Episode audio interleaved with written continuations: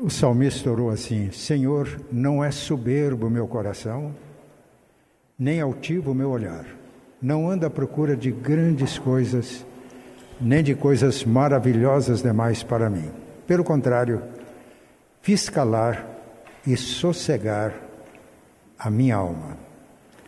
Como a criança amamentada se aquieta nos braços da sua mãe, como esta criança é a minha alma para comigo. Que este, esta oração do Salmo 131 seja a nossa oração. Vamos nos aquietar na presença de Deus. Vamos abrir as nossas Bíblias no Evangelho de Marcos, capítulo 9, e vamos fazer a leitura a partir do versículo 14. Convido a todos para que abram as suas Bíblias. Quando eles se aproximaram dos discípulos, viram numerosa multidão ao redor e que os escribas discutiam com eles. E logo toda a multidão, ao ver Jesus, tomada de surpresa, correu para ele e o saudava. Então ele interpelou os escribas: Que é que discutíeis com eles? E um, dentre a multidão, respondeu: Mestre, trouxe-te o meu filho, possesso de um espírito mudo, e este, onde quer que o apanha, lança-o por terra, e ele espuma, rilha os dentes e vai definhando. Roguei a teus discípulos que o expelissem e eles não puderam. Então Jesus lhes disse: Ó oh, geração incrédula, até quando estarei convosco? Até quando vos sofrerei? Trazei-mo. E trouxeram-lhe. Quando ele viu a Jesus, o Espírito imediatamente o agitou com violência. E caindo ele por terra, revolvia-se espumando. Perguntou Jesus ao pai do menino: Há quanto tempo isto lhe sucede? Desde a infância, respondeu. E muitas vezes o tem lançado no fogo e na água para matar. Mas se tu podes alguma coisa, tem compaixão de nós e ajuda-nos. Ao que lhe respondeu Jesus: Se podes, tudo é possível ao que crê. E imediatamente o pai do menino exclamou com lágrimas: Eu creio, ajuda-me na minha falta de fé. Vendo Jesus que a multidão concorria, repreendeu o espírito imundo, dizendo-lhe: Espírito mudo e surdo, eu te ordeno, sai desse jovem e nunca mais tornes a ele. E ele, clamando e agitando muito, saiu, deixando-o como se estivesse morto, a ponto de muitos dizerem: morreu. Mas Jesus, tomando-o pela mão, o ergueu e ele se levantou. Quando entrou em casa, os seus discípulos lhe perguntaram em particular: Por que não podemos nós expulsá-lo? Respondeu-lhes: Esta casta não pode sair senão por meio de oração e jejum. E tendo, percor... e tendo partido dali, passavam pela Galiléia, e não queria que ninguém o soubesse, porque ensinava os seus discípulos e lhes dizia: O filho do homem será entregue nas mãos dos homens e o matarão, mas três dias depois da sua morte ressuscitará. Eles, contudo, não compreendiam isto e temiam interrogá-lo. Pai, nós pedimos que tu ilumines a nossa mente para entendermos a palavra no seu real sentido e que essa palavra nos oriente, nos instrua, nos alimente nesta manhã. Em nome de Jesus. Amém. Nós estamos acompanhando Jesus numa jornada com seus discípulos. E começamos essa jornada tendo em vista o aniversário da igreja, que será no dia 8 de outubro, e os irmãos ouviram a notícia, será o aniversário será celebrado no dia 3 de outubro, de outubro. Quando lemos a Bíblia, nós percebemos que montes e vales têm uma importância muito grande na narrativa bíblica. Subir aos montes, descer aos vales, fazer a travessia. Moisés subiu ao Monte Sinai e recebeu a revelação da lei de Deus. Elias, Moisés representa a lei. Elias, um dos profetas mais significativos, subiu ao Monte Carmelo, venceu os profetas de Baal, levou o povo da aliança de volta a Deus e levou todo o povo a confessar: só o Senhor é Deus, só o Senhor é Deus. No Novo Testamento, Lucas 6, Jesus subiu ao monte para orar. E, quando e passou a noite toda em oração. Quando desceu, chamou os doze apóstolos. Subir aos montes, descer aos vales, fazer a travessia através dos vales. Os vales também são significativos na Bíblia. O Salmo 23, creio, é o salmo mais conhecido. E no versículo 4 ele diz: Ainda que eu ande pelo vale da sombra da morte, não temerei mal algum, porque tu estás comigo. E o salmista faz a travessia porque no versículo 5 está escrito: Preparas uma mesa perante mim, na presença dos meus inimigos. Unges a minha cabeça, o meu cálice transborda.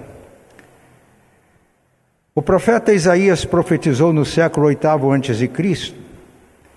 Ele previu a destruição do reino do norte, o que aconteceu em 722 pelos assírios. Ele profetizou também a derrota de Jerusalém, a destruição do templo, o que aconteceu no século VI, quando os babilônios destruíram a cidade e o templo. Mas o profeta Isaías, que profetizou no século VIII, ele profetizou também o retorno do povo de Deus do exílio. E quando os irmãos estão lendo o livro do profeta Isaías com bastante atenção, percebem que a partir do capítulo 40, ele está se referindo ao exílio, a, perdão, ao retorno dos israelitas do exílio babilônio. Eles precisavam de fazer uma travessia. E aí o profeta diz que todos os montes seriam nivelados, todos os vales aterrados, para fazer um caminho plano. Ele está se referindo à ação de Deus na libertação de Israel do exílio babilônico e o retorno a Jerusalém, nós estamos aí projetando algumas imagens. A imagem de uma travessia. Se os irmãos perceberem bem, isso é uma imagem do vale de ossos secos. Uma visão do profeta Ezequiel. Ezequiel estava no exílio, o povo tinha, estava perdendo as esperanças e dizia para o profeta: Nós somos como ossos secos. E o profeta tem esta visão e transmite ao povo a mensagem de que Deus ia transformar o vale de ossos secos num exército valoroso. Travessia. Jesus aplicou as palavras, os evangelhos aplicam a palavra de Isaías 40 todo monte será nivelado, todo vale aterrado, ao ministério de João Batista como precursor do Messias, o precursor de Cristo. Nós estamos acompanhando, reafirmo, Jesus com os seus discípulos nessa jornada. É a última viagem que ele faz a Jerusalém. Os discípulos estavam confusos quanto à identidade de Jesus como Messias. Quando ele perguntou aos discípulos: Vocês quem dizem que eu sou? Pedro, em nome dos discípulos, dos apóstolos, respondeu: Tu és o Cristo, filho do Deus vivo. Uma revelação que foi dada a Pedro por Deus, o Pai. Pedro falou no poder do Espírito Santo. Mas para Pedro ainda não compreendia a real identidade de Jesus como Messias. E Jesus, logo após a revelação de Pedro, Tu és o Cristo, filho do Deus vivo, já informou os seus discípulos que eles estavam indo para Jerusalém e ele seria preso, morto e ressuscitaria ao terceiro dia. Tinham dificuldade para entender isso, porque a, a, compreensão que eles tinham das profecias do Antigo Testamento era da manifestação de um Messias poderoso, e esperavam que ele viesse libertar Israel do jugo do Império Romano e estabelecer em Jerusalém um reino que haveria de dominar o mundo todo. Como entender a ideia de um Messias que seria morto e ressuscitaria depois? Jesus insiste não só falando da sua cruz, mas ele diz, ele olhou para a multidão e disse: Se alguém quer vir após mim, negue-se a si mesmo, tome a sua cruz e siga-me. Então, ele leva os discípulos mais chegados a ele, Pedro, Tiago e João, ao monte. E aí a Bíblia não diz qual monte, se é o Monte Carmelo, se é o Monte Hermon. E Jesus transfigura-se diante deles, mostrando a sua glória. Foi a mensagem de domingo próximo passado. E aparecem Moisés e Elias conversando com ele, conversavam exatamente sobre o que deveria acontecer com Jesus em Jerusalém. Aqui o Senhor mostra a sua glória, mas antes da glória, a cruz. Isso que aconteceu com Jesus é também a nossa experiência.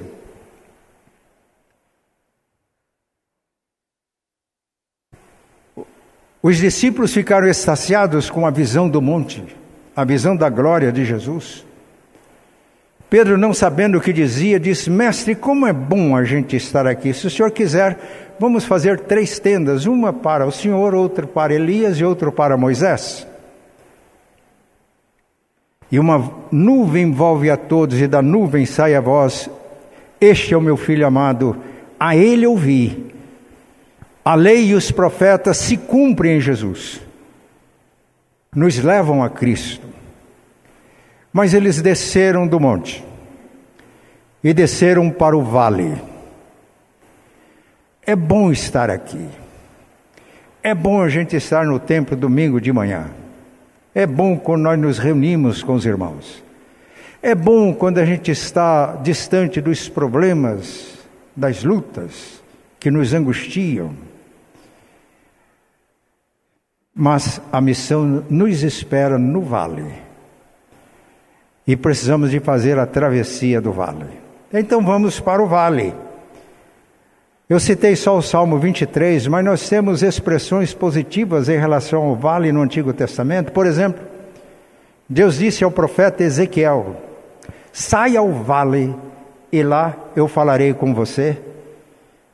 Ezequiel 3, ele diz: Eu fui ao vale e a glória do Senhor estava ali.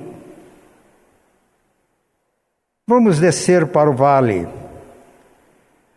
O que é que nós podemos aprender com Jesus e seus discípulos que deixam o monte da transfiguração, onde a glória dele foi revelada? E esta glória nos enche de esperança para atravessarmos o vale. Meus irmãos, no vale houve um choque de realidade. Já ouviram essa expressão? A gente às vezes está meio nas nuvens, sonhando, longe da realidade. Mas é preciso que a gente tome um choque de realidade. E foi o que aconteceu. Quando Jesus Pedro, Tiago e João desceram. Uma multidão veio ao encontro de Jesus. Ele percebeu que escribas estavam conversando com os discípulos de Jesus. E o mestre fez a pergunta: O que é que vocês estavam discutindo? Geralmente, as discussões destes escribas, que eram os teólogos da igreja judaica na época, eram discussão inócua, retórica. O texto não diz qual foi a resposta, qual era o tema das discussões, qual era o tema do debate. Mas havia discussão. Meus irmãos, e discussão muitas vezes não levam a nada. Eu me lembro de um teólogo que afirma que tentativas filosóficas para resolver problemas humanos são salva-vidas feitas da cortina da língua.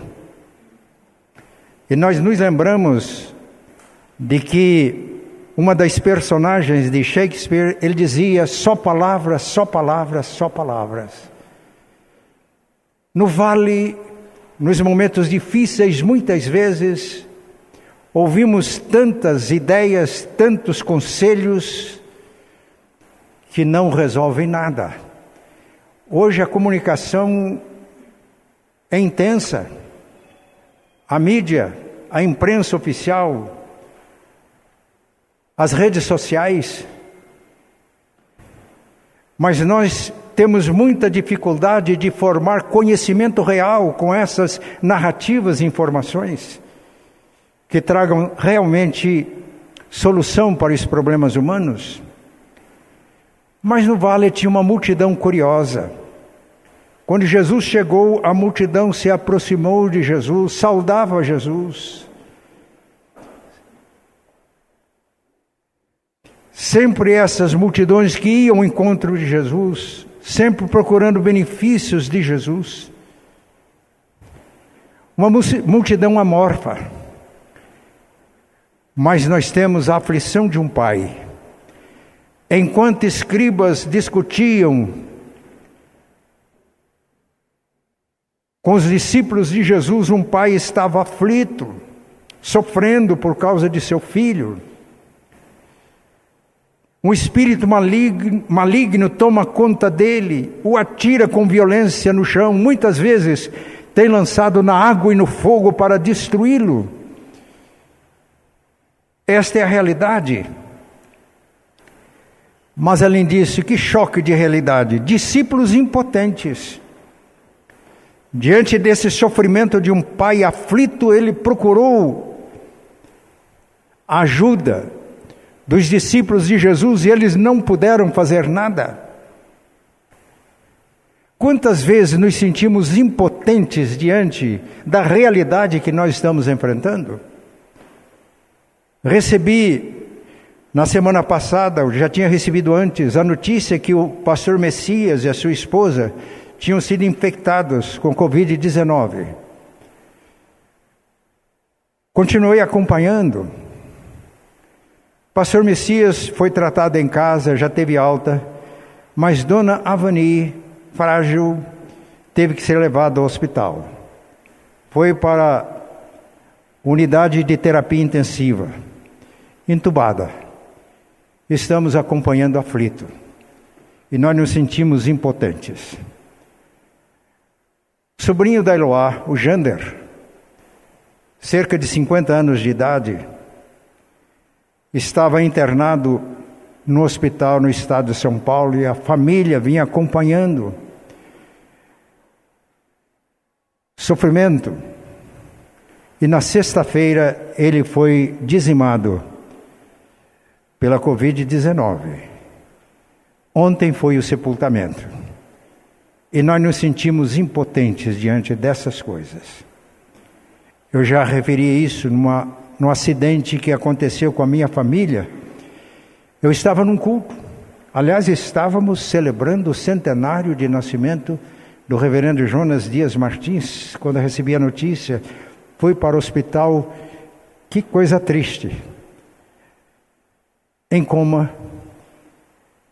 E a minha filha pediu ao médico que ele fosse, que ele dissesse a realidade. Ele disse: Você pode perder sim o seu filho por N razões, e aquelas coisas aconteceram. Foram dias de angústia, nós nos sentíamos impotentes.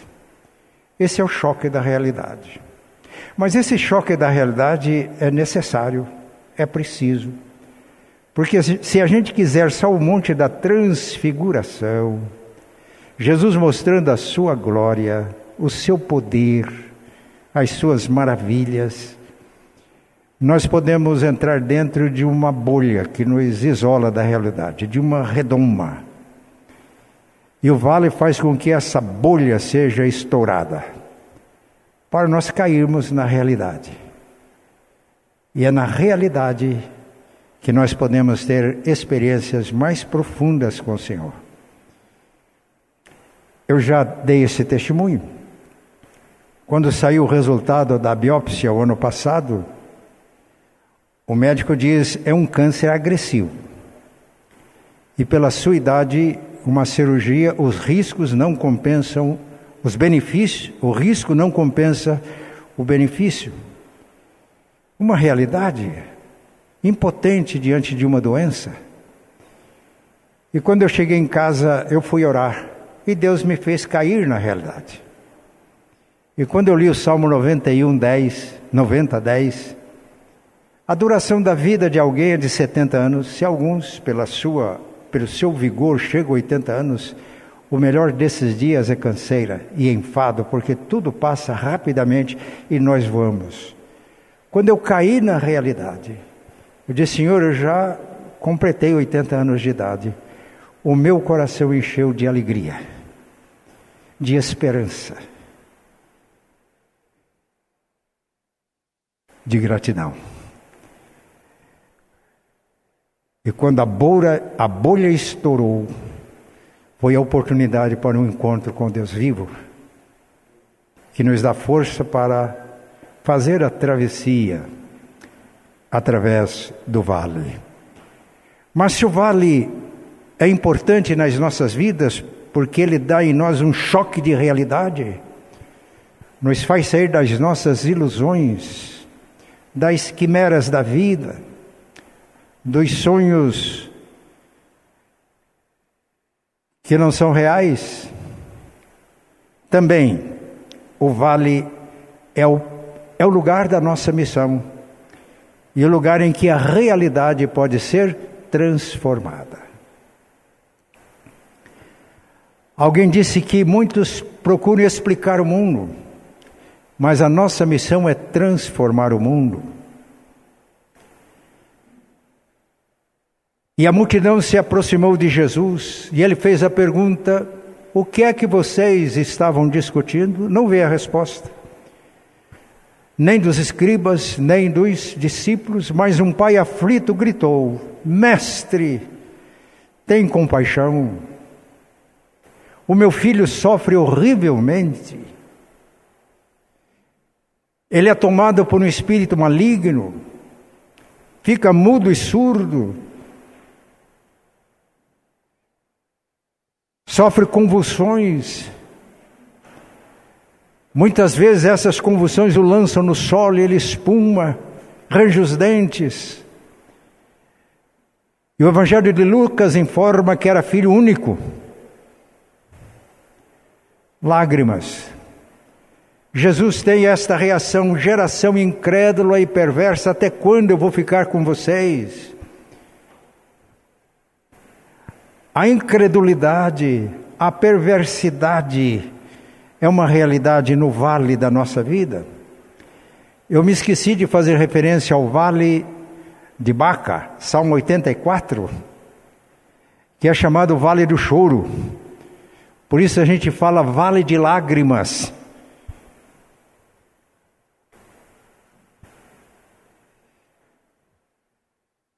Jesus, com muita calma, perguntou ao pai: quando é, quanto tempo acontece isso com o rapaz?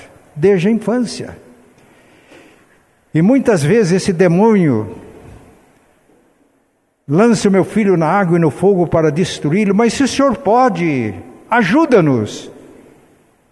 É um clamor, parte do coração de um pai que está sofrendo por causa do seu filho. Jesus disse: se pode, tudo é possível que crê. Ele exclama: Eu creio, Senhor, mas ajuda-me na minha incredulidade. Parece um contrassenso. A fé no coração daquele pai aflito não tinha sido destruída pela impotência dos discípulos de resolver o problema, mas ele reconhece que a sua fé é pequena. Jesus disse que se a gente tiver fé do tamanho de um grão de mostarda, a gente pode transportar montes. Eu creio, ajuda na minha incredulidade. Não é verdade que diante de desafios da nossa vida passamos por experiência semelhante? A gente crê. Mas é difícil acreditar que a situação seja mudada, seja transformada. E o Pai deu uma ordem, aliás, Jesus deu uma ordem: espírito mudo e surdo, sai dele e não voltes mais. Ele sofreu uma convulsão, saiu, mas o rapaz ficou como morto. E as pessoas diziam: morreu. Não resistiu à Covid-19 não resistiu àquele câncer agressivo, não resistiu aos ataques de Satanás. Foi. Mas Jesus disse: Levanta o rapaz. Levantou. Agora, irmãos, a realidade de lágrimas de um pai foi transformada em riso, alegria.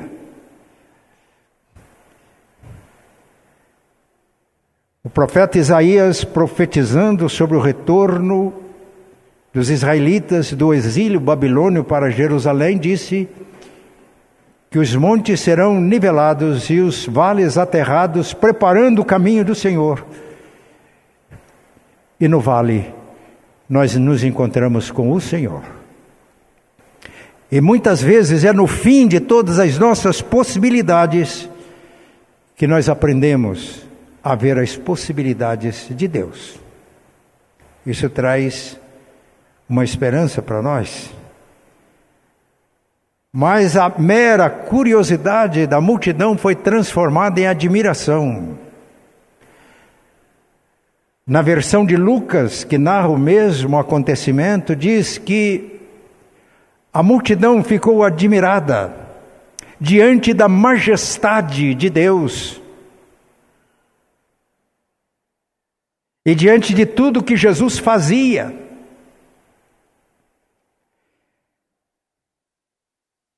o Evangelho de Marcos, no capítulo 16, afirma que os discípulos permaneceram firmes, cumprindo a ordem de Jesus, ide por todo mundo e pregai o Evangelho a toda criatura. Confirmando, Senhor, a palavra que eles diziam com sinais, prodígios e maravilhas como a necessidade de que Deus abra os nossos olhos para perceber as maravilhas e as grandezas de Deus que acontecem no vale, no vale da dor, o vale de Baca, o vale das lágrimas. Deus transforma as lágrimas em riso, em alegria mas a realidade da sonolência dos discípulos. Os três que eram mais íntimos de Jesus e que estavam com ele no monte, no monte da transfiguração, Pedro, Tiago e João. Enquanto Moisés e Elias conversavam com Jesus, eles foram tomados de um profundo sono. E na mensagem de domingo passado foi dado este destaque. Os discípulos que estavam lá no vale não estavam dormindo, mas também com os olhos fechados para as possibilidades de Deus. E a sonolência foi transformada em despertamento,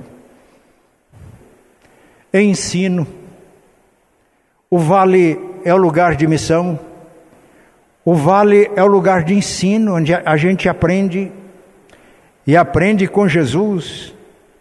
É preciso que na nossa experiência de discipulado aconteçam os vales na nossa vida. E como hoje, como igreja, estamos precisando de ser despertados da nossa sonolência espiritual para a realidade do reino de Deus.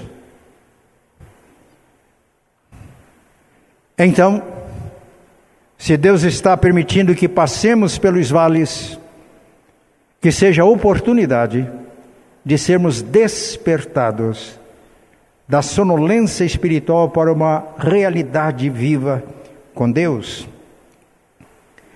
Os vales podem transformar-se em terra plana.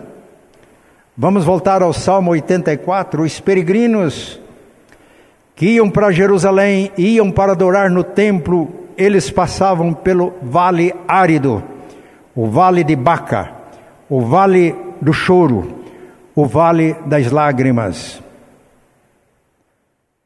Mas o texto diz que passando pelo vale estéril, vale do choro, eles cavavam cisternas, vinha chuva e transformava esse vale num terreno plano para que ele chegasse até Jerusalém para adorar a Deus.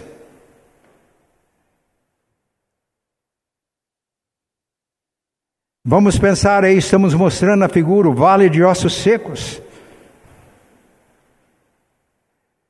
Os israelitas diziam para o profeta Ezequiel, que foi o profeta do exílio, ele foi levado para a Babilônia naquela primeira leva de cativos.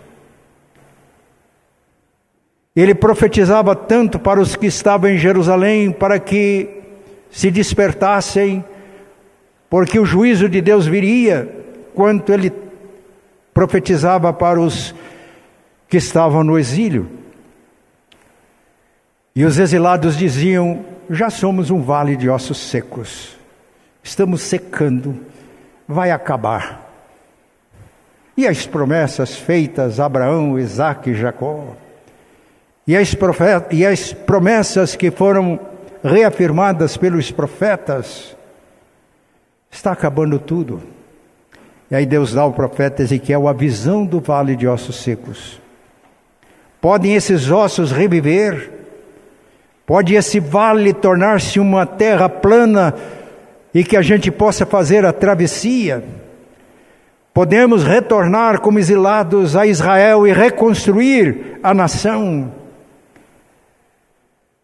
E sob a profecia, a palavra de Deus, na visão, o vale de ossos secos tornou-se um exército poderoso. É assim na nossa vida. Nós nos encontramos com o Senhor no vale. E diante das experiências mais difíceis, as nossas lágrimas podem se transformar em riso. Mera curiosidade pode transformar-se em admiração diante da majestade divina. Sonolência espiritual pode ser despertada e o vale se torna numa terra plana e a gente pode fazer a travessia no vale. Mas no vale não apenas o choque de realidade, não apenas a transformação da realidade e o Senhor nos chama como igreja para sermos agentes de transformação no mundo em que vivemos. Mateus 9 diz que Jesus percorria cidades e povoados, ensinando a respeito do reino, pregando o Evangelho, curando toda sorte de doenças e enfermidades. E vendo as multidões, compadeceu-se delas, porque estavam aflitas e exaustas, como ovelhas que não têm pastor. E então ele disse aos discípulos: A seara é grande está pronta para a colheita, os trabalhadores ceifeiros são poucos. Peçam, pois, ao Senhor da seara que mande trabalhadores para a seara. E nós somos esses trabalhadores. Havia pastores na época, os escribas eram conhecedores das Escrituras, fariseus religiosos, mas o coração deles não se comovia como o de Jesus pelas multidões aflitas e exaustas como ovelhas sem pastor.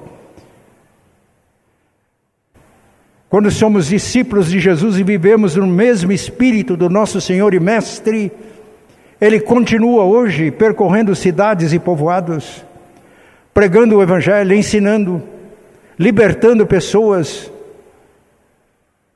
Somos hoje os agentes de transformação para transformar ovelhas multidões como ovelhas aflitas e exaustas, multidões aflitas e exaustas como ovelhas sem pastor, transformar em ovelhas que possam vir fazer parte no redil para nós caminharmos juntos. Mas além do choque de realidade, além da transformação da realidade, a nossa jornada continua Logo que saíram, fizeram uma transposição do vale, estava percorrendo Galiléia. Jesus voltou ao tema da cruz. Ele voltou a dizer: Estamos indo para Jerusalém, o filho do homem será morto, vai ressuscitar ao terceiro dia. E o texto diz que eles não entendiam isso e tinham medo de perguntar a Jesus. É como se eles dissessem uns para os outros. Simão Pedro quis corrigir Jesus esse negócio da cruz e levou uma correção. Eles não se aventuravam. Porque a cruz é central no Evangelho. Sem a cruz estaríamos perdido, perdidos. Mas irmãos, pode dizer, mas Jesus já morreu, a gente já crê. Nós temos evangelhos exatamente para que essa centralidade da obra de Jesus na cruz fique clara para nós.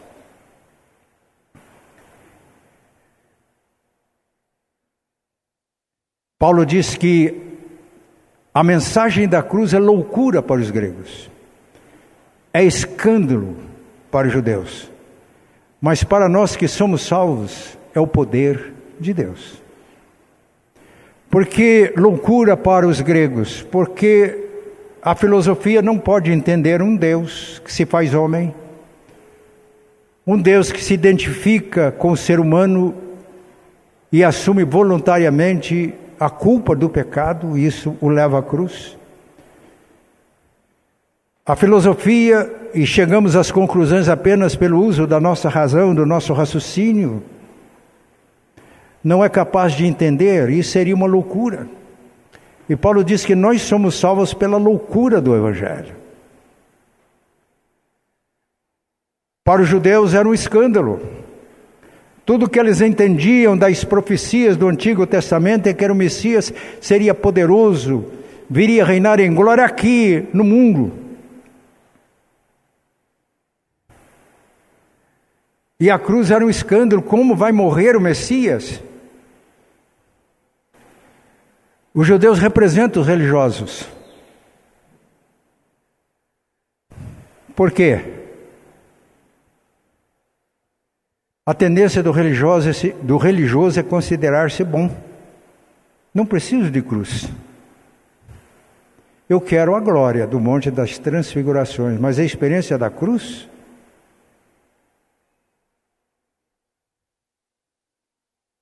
E se o religioso é íntegro, ele cai no desespero, porque ele vai chegar à conclusão que Paulo chegou. Eu quero fazer o bem, mas não consigo. Miserável homem que eu sou. Ou ele se torna um hipócrita, achando que é o que não é. Por isso, um teólogo afirmou que a cruz de Cristo decreta a falência de todas as religiões. Porque se pela prática de religião nós chegássemos a Deus, a morte de Jesus seria em vão. O Evangelho é mais do que isso, centraliza a cruz. Somente através dela podemos ser reconciliados com o Pai. Além disso, a cruz é uma experiência diária na vida do discípulo de Jesus. Segunda carta de Paulo aos Coríntios, Paulo diz: o Deus que disse das trevas resplandecerá a luz, Ele mesmo resplandeceu em nossos corações pela iluminação da glória de Deus na face de Cristo. Temos, porém, este tesouro em vasos de barro, para que a excelência do poder seja de Deus e não nossa. Em tudo somos atribulados, porém não angustiados.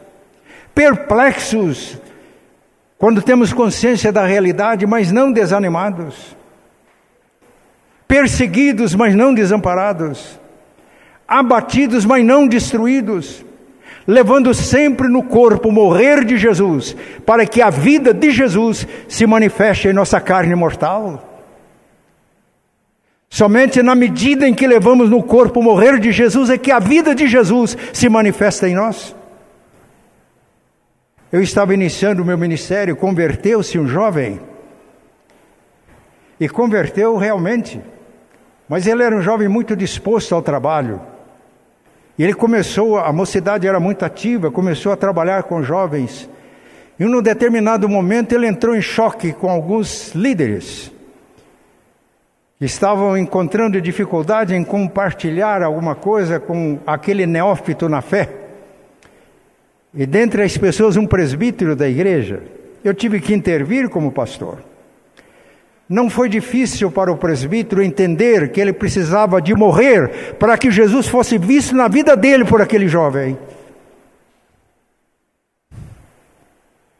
Mas o jovem chegou para mim e disse: Pastor, eu estou feliz com Jesus, eu quero servi-lo, mas estou encontrando dificuldade. Qual é o seu conselho? Eu disse o nome dele. É preciso que o fulano morra para que Jesus viva em você. Ele olhou para mim e disse: Bem, o senhor é meu pai, eu quero caminhar juntos. Hoje ele é avô e nós continuamos trocando informações entre nós. Alguém que tem servido no reino e que, tendo a experiência da morte de Jesus, é morrendo com Cristo para o pecado Jesus tem sido manifestado na sua vida e abençoado tantas vidas. A cruz é central. E é central na nossa experiência de discípulos de Jesus. Calvino dizia que ele morria às vezes, ele morria às vezes mil vezes por dia. E houve uma fase na minha vida que quando as pessoas me cumprimentavam e diziam, como vai pastor? Eu respondia, eu vou morrendo e ressuscitando com Jesus. É a experiência da cruz. Irmãos, nessa jornada nós temos a largada. E nós começamos em Cristo porque Ele é a porta. Eu sou a porta, ele diz. Se alguém entrar por mim, salvar-se-á, salvar-se-á, entrará e sairá e achará pastagens. Mas a travessia nós fazemos em Cristo. Nós não podemos nada sem Ele, porque Ele é o caminho, e é nele que fazemos a travessia dos vales da nossa vida. Mas nós estamos caminhando para uma chegada. E Apocalipse 22, 14, 15 diz que quando nós somos lavados e alvejados no sangue do Cordeiro, nós temos direito para entrar na cidade pelos portões. E de fora ficam os que têm uma vida nojenta, os mentirosos e aqueles que não tomaram sobre si a cruz, encarando a realidade da sua vida para que fosse transformada com Jesus lavado e redimido pelo sangue do Cordeiro, fica de fora. Que Deus nos ajude. É provável que irmãos estejam passando pelo vale. precisando de fazer a travessia. A minha família, a semana, o Jander foi sepultado ontem com todas aquelas restrições que nós temos hoje. Momento, o tempo ficou cinzento, mas pela graça de Deus vamos fazendo a travessia. Cada um sabe quais são os problemas que tem, fazer essa travessia. Eu queria encerrar, deixa eu avisar o, o grupo de louvor que nós vamos dispensar a última música, nós vamos orar agora encerrando. Queremos orar por aqueles que estão fazendo a travessia pelo vale. Às vezes há lágrimas, como daqueles pais. Percebemos que nos sentimos impotentes diante de coisas, mas nós nos encontramos com o Senhor no vale e o Senhor transforma a realidade. Ele transforma as lágrimas em riso. Quem sai andando e chorando enquanto semeia, voltará com alegria trazendo seus feixes. Eu vou dar a oportunidade para os que estão presentes, se quiserem, vamos orar nesse instante, ficar de pé onde estão, não precisa de vir à frente. Cada um pode verbalizar para Deus qual o seu vale, quais as lágrimas. Eu confesso aos irmãos que enquanto pregava essa mensagem, me mais uma vez o poder do evangelho fez com que eu ressuscitasse. Ele pode fazer isso na sua vida. Transformar lágrimas em risos transformar a sonolência espiritual numa vida espiritual rica. Transformar mera admiração pelo Evangelho em comprometimento com o Evangelho. Vamos orar? Pai Santo e bom, a Ti toda honra, toda glória e toda força. Adoramos-te na beleza da Tua santidade. Tu conheces cada um aqui presente, irmãos que estão em casa, que nesse momento também se colocam de pé. Pedimos ao Pai que tu nos abençoes. Se estamos vivendo numa bolha espiritual fora da realidade, que o vale seja essa oportunidade para estourar a bolha e cairmos na real e ao invés de lamentarmos a realidade, possamos enfrentá-la, encará-la, crendo no poder de Jesus que pode transformá-la. Tu conheces a necessidade de cada um. Estenda agora, ó oh Pai, as tuas mãos santas e amorosas e que todos sintam o teu toque. E que recebam de ti a graça e a força para fazer a travessia necessária e prosseguirmos na jornada até chegarmos à Nova Jerusalém.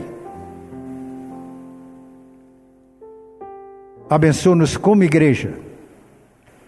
Orienta e dirige os nossos passos nos teus caminhos. Fica conosco, Pai. Oramos agradecidos em nome e por amor de Cristo. Amém. E a graça de nosso Senhor e Salvador Jesus, o amor de Deus, nosso eterno Pai a comunhão e a consolação do Espírito Santo estejam com todos vós, irmãos, e com todo o povo de Deus, hoje e sempre. Amém.